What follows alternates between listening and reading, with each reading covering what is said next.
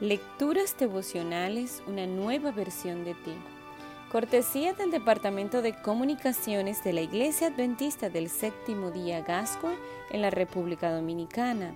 Y la voz de Linda Fajardo. Hoy 12 de julio. Tu manera de hablar te delata. Proverbios 14, 22 nos enseña. Los que urden en el mal pierden el rumbo. Los que piensan el bien encuentran amor y verdad.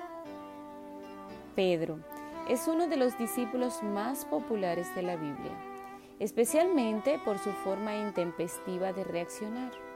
A veces parece como si la lengua del apóstol se activara más rápido que su cerebro. Con todo Jesús lo amaba como al resto de los futuros líderes de la iglesia. Asimismo, el Señor advirtió a Pedro que un día tendría que superar una difícil prueba relacionada precisamente con uno de sus problemas más notorios, la lengua. Pedro negaría a Jesús en su momento más crítico. Por supuesto, el discípulo había asegurado que eso nunca ocurriría. Cuando Jesús fue apresado en medio de una noche llena de confusión para sus seguidores, Pedro se quedó solo mientras Jesús era juzgado ante el Sanedrín. De pronto, alguien se le acercó y lo acusó de ser uno de los adeptos del Galileo. Pedro lo negó y se apartó del lugar. No obstante, una criada lo miró fijamente y comentó a quienes lo rodeaban que ese hombre era uno de los que estaban con el acusado. Pedro negó conocer al Señor Finalmente un grupo de los hombres le dijeron, sin lugar a duda, tú también eres uno de ellos, porque hasta tu manera de hablar te delata. Eso lo encontramos en Mateo 26, 73.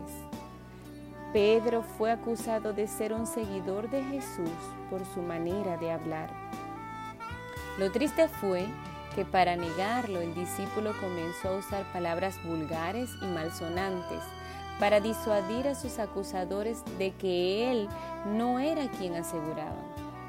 Después el apóstol lloraría amargamente y se arrepentiría de su actitud. La lengua expresa los sentimientos, las creencias, los principios y los valores que llevamos dentro.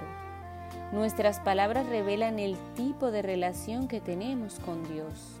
A veces ni siquiera es necesario que le digamos a otras personas que somos cristianos, ya que como en el caso de Pedro, nuestra manera de hablar nos delata.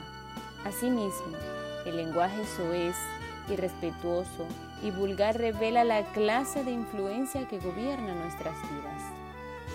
¿Qué revela tu manera de hablar? ¿Puedes escuchar el eco de tus palabras? Sean pocas o muchas tus palabras son un indicador del punto en el que se encuentra tu fe. Por eso, lo más importante es estar con Jesús y consagrarle la vida para que así las palabras lo manifiesten a nuestros semejantes.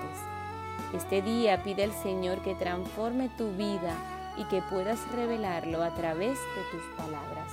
Que Dios te bendiga y tengas un extraordinario día.